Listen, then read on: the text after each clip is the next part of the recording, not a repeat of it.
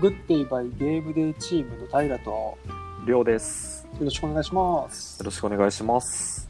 今回のお題はえー、読書についてまたお話ししたいなと思ってます。そうですね読書あの話し合わせとても大好きなテーマで読書いいですねまた読む本も変わってると思うんで、そうですねそうですね前は1ヶ月前くらはいいだと思うのでさすがに変わっ まあさすがにというか、まあ、変わってるので、はいえーとそこら辺について話していきましょうかねはい。いつもどうどうしよういつも通りりょうくんから話すここからじゃあ今読んでる本にまた触り程度でお話ししようかなと思います。そうですね、。ネタバレなしぐらいで、はい。小説だったらね。ははいい。まあ僕が今読んでる本は、えーう人間の未来、AI の未来っていう本を今読んでて、おおおおあまあ全然そんな硬い話じゃないんですけど、うんうんうん。なんでしょう、あの、iPS 細胞であのノーベル賞受賞されたはいはいはいはい山中伸也さんと、はいはいはい。あの将棋のプロのあの羽生善治さんはいはい。その2人があのおー AI とか人工知能について対談するという形の本で、なるほど。まあ、結構人工知能だとかっていう話は将棋とも無縁じゃなくてはいはいはい。で結構あ、の将棋の解析ソフトだったりうんうんプログラ。ムとかがよく話に上がってたりするんですけど、うんまはいはいはあ、いそっちの面からとあの医療の面そ2つの方向からまあ人工知能だとか今後将来どうなるのっていう話をまあ2人が対談されているって本になってます。うんうんうん。みたいな感じですかね。まあ、結構内容は深いとこまで行っちゃうと長いんで割愛させてもらいますね、今回は。ああ、そうなんだ。あ、はそれってなんかあの、文字が大きめの、なんかビジネス書チックなものじゃなくて。い。文字は大きいんですけど、医療の面だったり、ちょっと将棋側の面だったりで、内容がすごく多いので、まあ、ちょっとぎ人工知能のちょっと踏み込んだ話にもなっちゃうんで、なんかちょっと触りで。そうですなねんか。うん触りか。えっと、なんでしょう。例えばあのまあ全部人工知能の話でありがちなんですけど、はいはい。あの人間の頭を超える人工知能が出てくるかみたいなよく話は上がってくると思うんですよね。はいはいまはああいのはいいつ。かターミネーターみたいになんか反乱を起こされるんじゃないのみたいなそういう心配とかがよくたまに話題が上がると思うんですけど、はい。けこの本だとなんかそういうのはめっちゃ先、まあ、全然僕らが生きてる間にはまず起こることはないんじゃないかっていう意見,、うん意見になってて。うんうんうんうっんて。いうのもあのよくあの僕らが勘で判断したみたいななんか直感でみたいなはいはい。あるじゃないですか。はい。でそういったなんて言うんでしょう考え方の過程っていうのも全部解明されないと、本当に人間を超える知能っていうのはできないっていう話になっててはいはいはい。なんで結局プロセスなんですね思考のプロセスというかな言い方になるんですけどうんうんうん。その辺が解明されるっていうのが本当に今の段階だと無理だって話になっててうんうんうんうん。なので、ターミネーターみたいな未来は起こらないよっていう意見になってますね。なるほどね、そういうことが書かれている本なのね。はいあまあー実際面まあ実際白いですね。はい。まあ実際ターミネーターという話題は出てないんですけど、まあちょっと僕が、うん付け出して例例でね。はい例です。わかりやすいですね。なるほど、なるほど。うん、いいですね。はい。最近あの藤井さんいやー、すごいよね。の話になってるんで、うん。いや、17歳。 17歳でタイトルを、こういやー、17歳でしょ。いや、もうわかんないよ。やばいですね。でなんかその17歳か、うんうん、藤井さんのそのタイトル戦のどっかの一局で、うんうん。まあある、ある一手を指したんですよね。はいはい。それがすごくて、うん。ただあの将棋さっきあの人工知能の解析ソフトだったりっていうのを話したと思うんですけどうん。その中の6億手の中の最善手を藤井さんが指したそうでうん。なるほどね。藤井さんは人工知能を超えたみたいな めちゃくちゃすごいみたいなことが騒がれましたねはいはいはいはい。すごいな。そういう話題も聞いてちょっとこの本を本当に最近買ったんですけどうんうん 買わして今読んでるって感じですねうん。なるほどね。なんか、あれかな人工知能の今の世界的な見解を網羅できるようはな書本になってるのかな。そうですね。そうやんな。まあ、これに加えて、あの、山中伸也さん側の、まあ、あの、医療面とかも書かれているみたいな感じです。ああ、なるほどね。はい。うん、面白そう。僕の方はこんな感じで、次ははい平さんの本を教えてください。うん、何冊か読んでて、どれにしようかなって今迷ってるんだけど、はい。うーん。まあ、最近あの、その読書の時間っていうのがまああって、はい。まあ、そこで一番時間かけて読んでる本をちょっと紹介し、紹介っていうか、すごく人選ぶんだけど、はい。決算書の読み方の本みたいな。決算書。そう、決算、決算書の読み方の本、あの、本当に基礎の基礎みたいなもはいの。を、えーまあ、細かく解説してくれてる本があって、はい。まあ、一応僕もフリーランスなので、はい。なんかそういう、なんだろうな、わかりやすいお金の使い方とかじゃなくて、はい。うん、なんかそういう管理の基礎的なところをやっぱしっかり叩き込まないとなと思って、はい。まあそういう本を今読んでますね。決算書僕読んだことないですね。あーでも、あのー株の取引とかはい。経験がある人は、はい。うん、なんだろうな、まあ、IR 資料、まあ、読む人は読むけど、基本的に読んだ方がいいと思うんだけど、はい。とと読む時とかにも、なんか使えるような、使える、えっと、考えの幅が広がるような知識とかがあったりするから、はい。うん、もちろん網羅的に読もうと思ったらすごく専門的になっちゃうから、はい。うん、読み方っていううんうん、本が出るくらい結構複雑なんですか決算書って。複雑、なんか僕が思ってるのは、はい。言葉に対して、はい。その、どの数字がどういう意味合いを持っててっていうのが、はいその、多すぎて紐づかないみ たいな。ほう。初心者すぎて。はい。そう。で、その数字が、今後どういう風になったらいいのかな、みたいなのも、はい。なんだろうな。なんか感覚でしか分かってないから、はいはいはそう、それをしっかりそのアカデミックに、体系的に学ぶ機会を得ようと思って読んでる。い。うんそう、なんだろう、その、お金のことを感覚的に言うのってすごく楽なんだけど、はい。もう、なんだろうな、ビジネスやりだしたらその事例みたいなものって、はい。ね、目立ったものがポンポンポンポン目の前に流れてくるからう、ん。。そう、まあけどそうじゃなくて、そういうのはどうでもいいから、はいそう、とりあえず自分のやることは自分で管理できるように、はい。そう、その一つ一つの夢をしっかり理解しようかなと思って。うん なんかその、学校で交わされるような本を今読んでる。学校えそういう、なんでしょう、経済学科みたいな、そういうとこで交わさいれるみたやいな、感経じです済かというか、まあ、会計とかそういう系になるのかな。でもわかんな会い。計それがどういう学部なのかわかんないけはど、い。そうそう。でもそういうのを今読んでるかな。あとは、まあ、歴史系の本とかになるけど、はい。そう、今、すごく時間を割いてるのはもう、なんかそういう本を脳みそ汗かきながら読んでるぐらいかな。やっぱりもう、普段読まれないジャンルの本ってことですか汗かきながらってことは。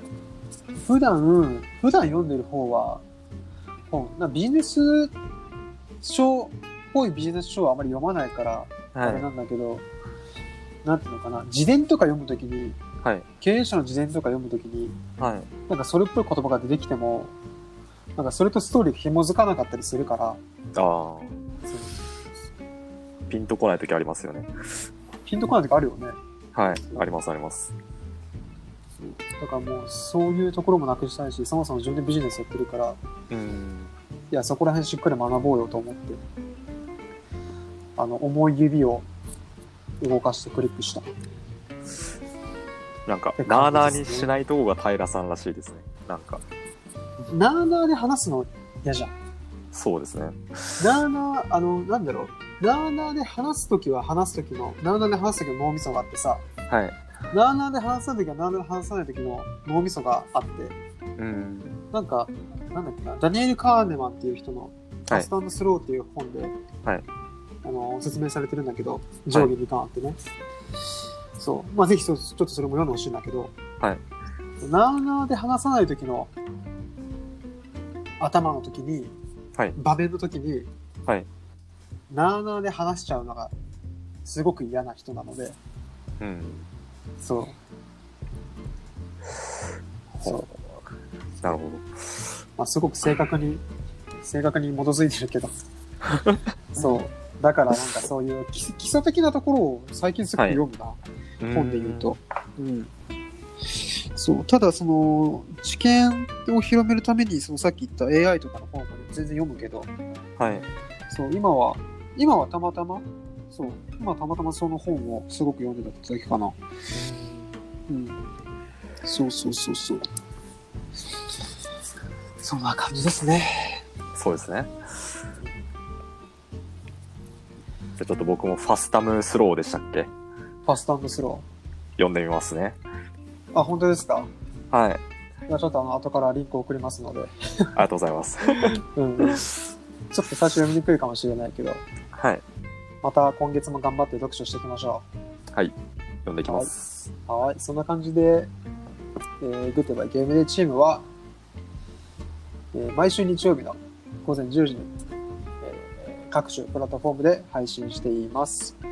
えー、Apple Podcast、Google Podcast、Spotify などなどで配信されてますので、いつもお使いのプラットフォームから登録ボタンを押して登録していただけると嬉しいかな。嬉しいです。そんなわけで、グッデバイゲームでチームの平と、りょうでした。はい、バイバーイ。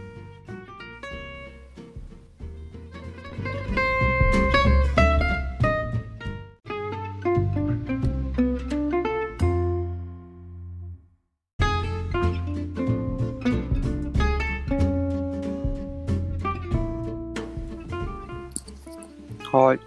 はい。グッデバイゲームでチーム平と。りょうです。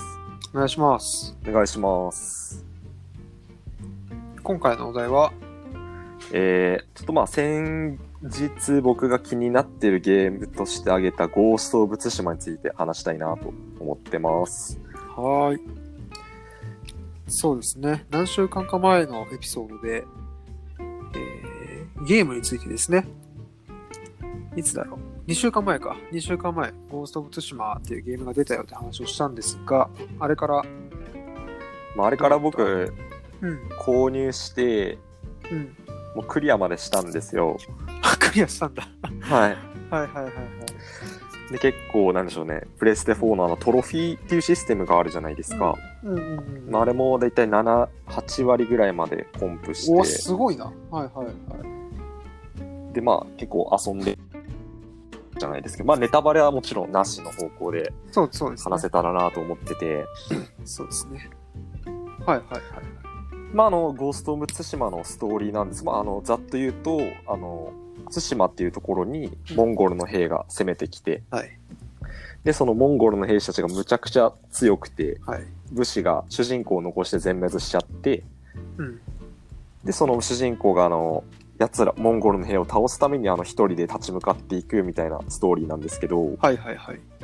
結構このゲーム中にあのある言葉がたくさん出てきて、うんなんかその武士の誉れっていう言葉がすごい出てくるんですようんうん。でこれ何なのかっていうと本当に武士らしい戦い方をしろってあの主人公はよく教わっあの小さい頃からあのなるほど。おじさんに教えてもらってて主人公のおじがいるんですけど、はいはいはい。まあその武士らしい戦い方っていうのはあのなんか本当に正面から相手に立ち向かってうん。相手を切り殺す時も本当に目を背けずに切れよっていうことを教えていたんですね。はいはいはだい。けどこのけど実際そのモンゴルに人たちに一旦全滅させられて改めて戦いに行くとなるともう主人公はもうそんな手段は選んでらんねえっていう決断に至るんですよね。はいはいはい。なんで本当にもう後ろから背後から切りかかったり遠くから弓矢で仕留めるようなそのゲーム、ゲームの戦闘スタイルうんうん。ができるんですけどなるほど。はいはい。だんだんその主人公の中でその武士の誉れっていう意味が変わってくるんですねああ、武士らしく戦うっていうその意味が変わってくると。はいうん。だから主人公にとってはなんか本当にもう対馬の対馬の民を守ることがもう誉れだという感じに考えが変わってて、なるほど、なるほど。だからもうそのために手段は選ばないみたいな。まあ、守れるなら何でもはいしていいや、みたいな感じね。守って、なおかつもう対馬、あの、対馬からモンゴルを本当に退かせるためなら何でもするみたいな考えに変わっていくんですね。はいはいはいはい。で、まあもちろんその、普通通りなんかもう正々堂々正面から切りかかるみたいな戦い方もできるんですけど、まうんうん。あ、そのゲームのシステム的な面で話しさせてもらうと、うん。本当になんかもう背後から切りかかった方がなんか強かったりするんですよね。うんうん。なんで、プレイヤー自体もなんか自然と本当になんか手段を選ばないような戦い方に持っていってるのがすごく面白くて、なるほどね。なるほどね。はいはいはいはい。なんか本当に自然と主人公に感情移入しちゃうような状況になってて、すごく面白いなと思いました。ああ。まあ、ストーリーの流れから、武士とは違ったところに自然に持ってってるってことね。はい。ああ。なるほど。まあどういうアクションがあるのかはわからないけど。はうい。ん。そっかそっか。そ何なん全体的には面白かったのいや、もうめちゃくちゃ面白かったです。面白かったんだもうハマってましたね。平気で1日5時間とかはもうこう徹夜してやってたりしてましたね。うんうんうんうんうんうん。それ、なんか、うん。何あなんかあの結構メインのストーリー以外にもなんでしょうね道端であの道端で対馬の人を助けるみたいなイベントもたくさんあってえ、対馬の人は全滅してんじゃないのそのゲームの中だと。武士が全滅しててあ、武士がね。はいはいはい。はいなるほど。なんか本当になんかもうなんでしょう百姓の人たちとかはなんか本当にそういうはいはい。はい、虐げられてるみたいな感じでなるほど。で主人公がさその対馬の中をなんか移動してる途中になんか民が襲われててそれを助けるとみたいな感じでイベントが発生するみたいな感じではいはい。結構寄り道要素があるんですねうんうんメインの話とは別でうん。うん。でそっちもねメインそっちのけで人を助けまくってみたいなことをしてたらもう時間があっという間に過ぎてって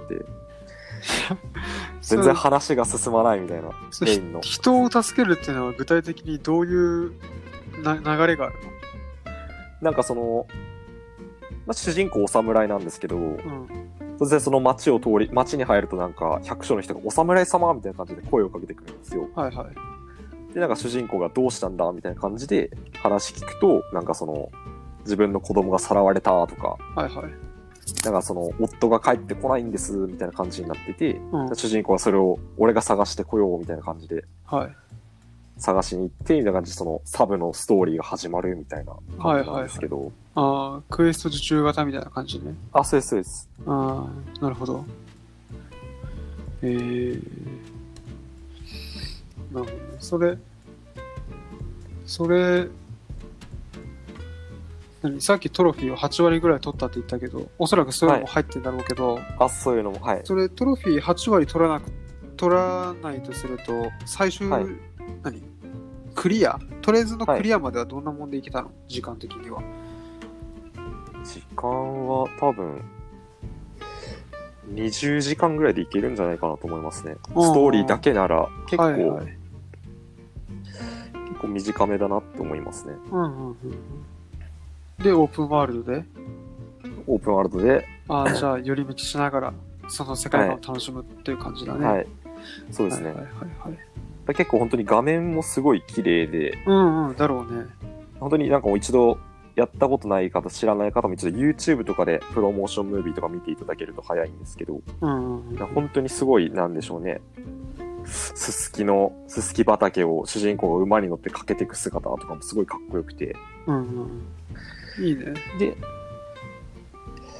そうなんですよでこれ結構対馬ってあの長崎に位置す長崎県に位置するとこでうんうんなんかその、長崎県の観光しているサイトのディスカバリー長崎ってとこがあるんですけど、うんうんが Facebook に対馬は日本に実在する島ですって英語でなんか投稿したそうなんですね。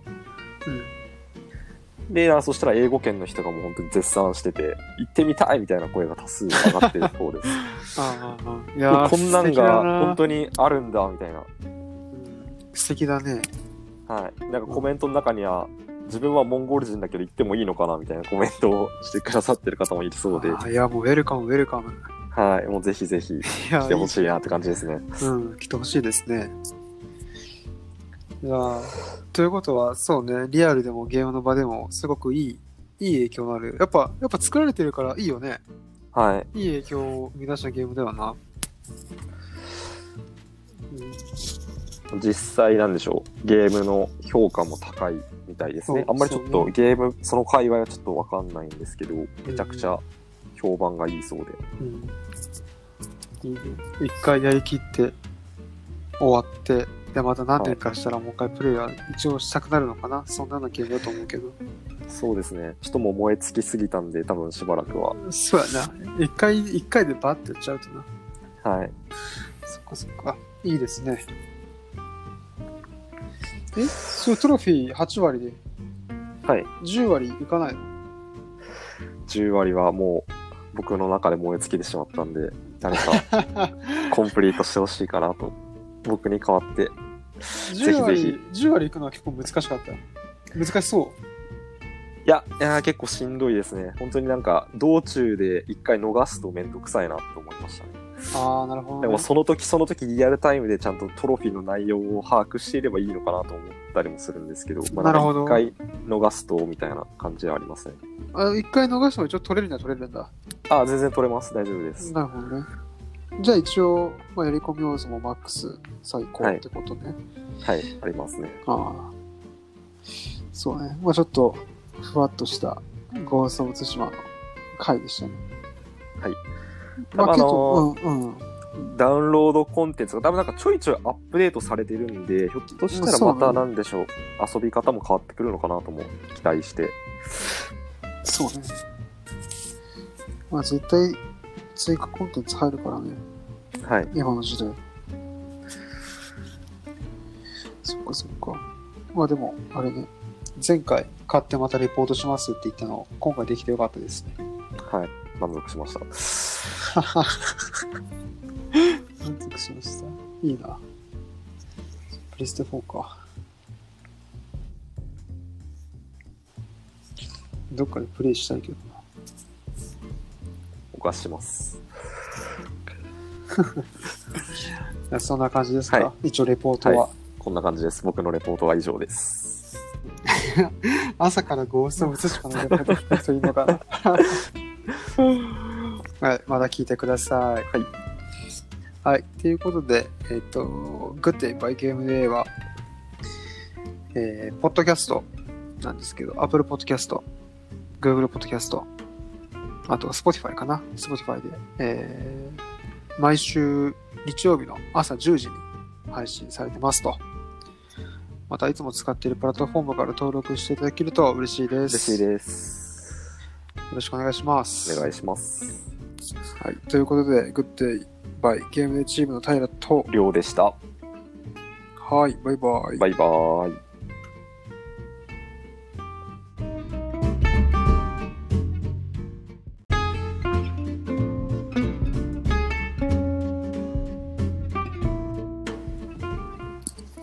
はい、はい、グッデイバイゲームでチームの平と、りょうです。お願いします。お願いします。今回のお題は、えー、ちょっとまあ先日僕が気になってるゲームとして挙げたゴースト・オブ・ツシマについて話したいなと思ってます。はい。そうですね、何週間か前のエピソードで、えー、ゲームについてですね、いつだろう、2週間前か、2週間前、ゴースト・オブ・ツシマっていうゲームが出たよって話をしたんですが、あれから、まああれから僕うん、購入して、うん、 もうクリアまでしたんですよ。クリアしたんだ。ははい。いはいはいはい。で、結構なんでしょうね、プレステ4のあのトロフィーっていうシステムがあるじゃないですか。うんうんうん。まああれもだいたい7、8割ぐらいまでコンプして。おすごいな。はいはいはい。でまあ結構遊んでじゃないですけどまあネタバレはもちろんなしの方向でそうそうですね。話せたらなと思ってて、そうですね。はいはいはい。まああの「ゴースト・オブ・ツシマ」のストーリーなんですまああのざっと言うとあの対馬っていうところにモンゴルの兵が攻めてきて、はいで、そのモンゴルの兵士たちがむちゃくちゃ強くて、はい。武士が主人公を残して全滅しちゃって、うん。で、その主人公があの、奴ら、モンゴルの兵を倒すためにあの一人で立ち向かっていくみたいなストーリーなんですけど、はいはいはい。結構このゲーム中にあの、ある言葉がたくさん出てきて、うん。なんかその武士の誉れっていう言葉がすごい出てくるんですよ。うんうん。でこれ何なのかっていうと本当に武士らしい戦い方をしろってあの主人公はよく教わっあの小さい頃からあのなるほど。おじさんに教えてもらってて主人公のおじがいるんですけど、はいはいはい。まあ、その武士らしい戦い方っていうのはあのなんか本当に正面から相手に立ち向かってうん。相手を切り殺す時も本当に目を背けずに切れよっていうことを教えていたんですね。はいはいはだい。けどこのけど実際そのモンゴルに人たちに一旦全滅させられて改めて戦いに行くとなるともう主人公はもうそんな手段は選んでらんねえっていう決断に至るんです よねはいはいはい。なんで本当にもう後ろから背後から切りかかったり遠くから弓矢で仕留めるようなそのゲームゲームの戦闘スタイルうんうん。ができるんですけどなるほど。はいはい。だんだんその主人公の中でその武士の誉れっていう意味が変わってくるんですねああ、武士らしく戦うっていうその意味が変わってくると。はいうん。な主人公にとってはなんか本当にもう対馬の対馬の民を守ることがもう誉れだという感じに考えが変わってて、なるほどなるほど。だからもうそのために手段は選ばないみたいなまあ、守れるなら何でもはいしていいや、みたいな感じね。守ってなおかつもう対馬あの対馬からモンゴルを本当に退かせるためなら何でもするみたいな考はいえに変わっていくんですね、はいはいはいはい。で、まあ、もちろんその普通通りなんかもう正々堂々正面から切りかかるみたいな戦い方もできるんですけど、まうんうん。あ、そのゲームのシステム的な面で話しさせてもらうと、うん。本当になんかもう背後から切りかかった方がなんか強かったりするんですよね。うんうんうん。なんで、プレイヤー自体もなんか自然と本当になんか手段を選ばないような戦い方に持っていってるのがすごく面白くて、 なるほどね。なるほどね。はいはいはいはい。なんで本当に自然と主人公に感情移入しちゃうような状況になってて、すごく面白いなと思いました。ああ。まあ、ストーリーの流れから、武士とは違ったところに自然に持ってってるってことね。はい。ああ、なるほど。まあ、どういうアクションがあるのかはわからないけど。はい。うん。そっかそっか。それ何なん全体的には面白かったのいや、もうめちゃくちゃ面白かったです。面白かったんもだうハマってましたね。平気で1日5時間とかもうこう徹夜してやってたりしてましたね。うんうんうんうんうんうん。それ、なんか、うん。何あなんかあの結構メインのストーリー以外にもなんでしょうね道端であの道端で対馬の人を助けるみたいなイベントもたくさんあってえ、対馬の人は全滅してんじゃないのそのゲームの中だと。武士が全滅しててあ武士がね。はいはいはい。はないるほど。なんか本当になんかもうなんでしょう百姓の人たちとかはなんか本当にそういうこはいはい。はい、虐げられてるみたいな感じでなるほど。で主人公がさその対馬の中をなんか移動してる途中になんか民が襲われててそれを助けるとみたいな感じでイベントが発生するみたいな感じではいはい。結構寄り道要素があるんですねうんうんメインの話とは別でうん。うん。でそっちもねメインそっちのけで人を助けまくってみたいなことをしてたらもう時間があっという間に過ぎてって全然話が進まないみたいなそメインの人を助けるっていうのは具体的にどういうな流れがあるなんかその、まあ、主人公お侍なんですけどの、うん、突然その町を通り町に入るとなんか百姓の人が「お侍様」みたいな感じで声をかけてくるんですよはいはい。でなんか主人公がどうしたんだみたいな感じで話聞くとなんかその自分の子供がさらわれたとかはいはい。なんかその夫が帰ってこないんですみたいな感じになっててうん、主人公はそれを俺が探してこようみたいな感じではい。探しに行ってみたいな感じでそのサブのストーリーが始まるみたいなは感いじなはんいですけど、ああ、クエスト受注型みたいな感じね。あそうですそうですああ、なるほど。えー。なるほどね。それ、それ、何さっきトロフィーを8割ぐらい取ったって言ったけど、おそらくそういうのも入ってんだろうけど、あそういうのもはいそれトロフィー8割取らなく取らないとすると最終、はい何クリアとりあえずのクリアまではどんなもんでいけたの、時間的には。時間は多分、20時間ぐらいでいけるんじゃないかなと思いますね。うんストーリーだけなら結構、はいはい結構短めだなって思いますね。うんうんうんうん。で、オープンワールドで、オープンワールドで、ああ、じゃあ、寄り道しながら、その世界観を楽しむっていう感じだね。。はいい。そうですね。はいはいはい。結構本当に画面もすごい綺麗で、うんうん、だろうね。本当になんかもう一度やったことない方、知らない方も一度 YouTube とかでプロモーションムービーとか見ていただけると早いんですけど、うんうんうん。本当にすごい、なんでしょうね。すすきの、すすき畑を主人公が馬に乗って駆けていく姿とかもすごいかっこよくて。うんうんうん。いいね。で、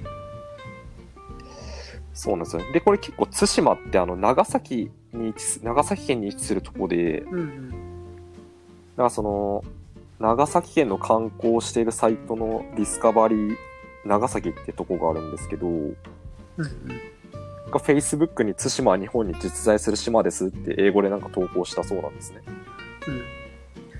で、あそしたら英語圏の人がもう本当に絶賛してて、行ってみたいみたいな声が多数上がってるそ うです。ああああ、いもやうーこんなん素敵だがな本当にあるんだみたいな。うん素敵だね。はい。なんかコメントの中には、自分はモンゴル人だけど行ってもいいのかなみたいなコメントをしてくださってる方もいるそうで、あーいや、もうウェルカム、ウェルカム。はい。もうぜひぜひいや、来てほしいなって感じですね。うん、来てほしいですね。いやーということは、そうね、リアルでもゲームの場でも、すごくいい、いい影響のある。やっぱ、やっぱ作られてるからいいよね。はい。いい影響を生み出したゲームだよな。うん実際なんでしょう。ゲームの評価も高いみたいですね。そあうんまりちょっそうとゲーム、その界隈はちょっとわかんないんですけど、めちゃくちゃ評判がいいそうで。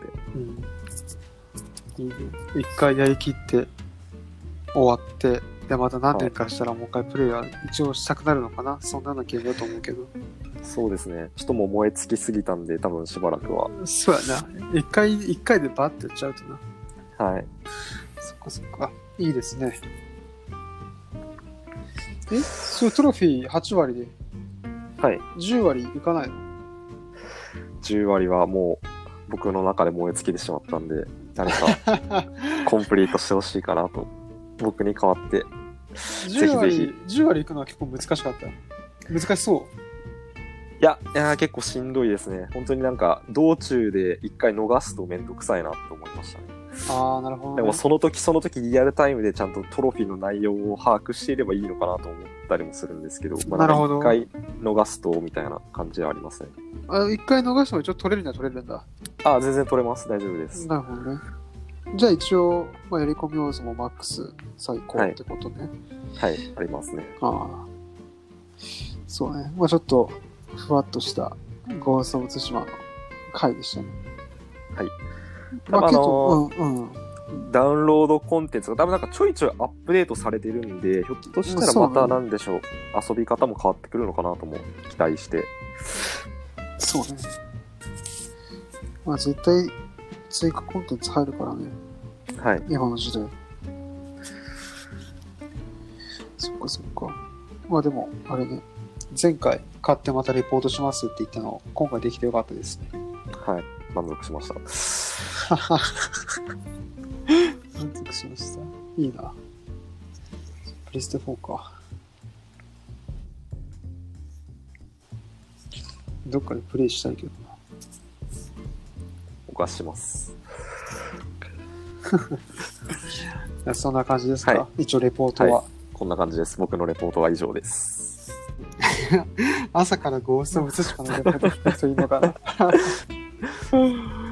はい、まだ聞いてください。はい。はい、ということで、えっ、と、グッデイバイゲームデーは、えー、ポッドキャストなんですけど、Apple Podcast、Google Podcast、あと Spotify かな。Spotify で、えー、毎週日曜日の朝10時に配信されてますと。またいつも使っているプラットフォームから登録していただけると嬉しいです。嬉しいです。よろしくお願いします。お願いします。はい、ということで、グッデイバイゲームでチームの平と、りょうでした。はい、バイバイ。バイバーイ。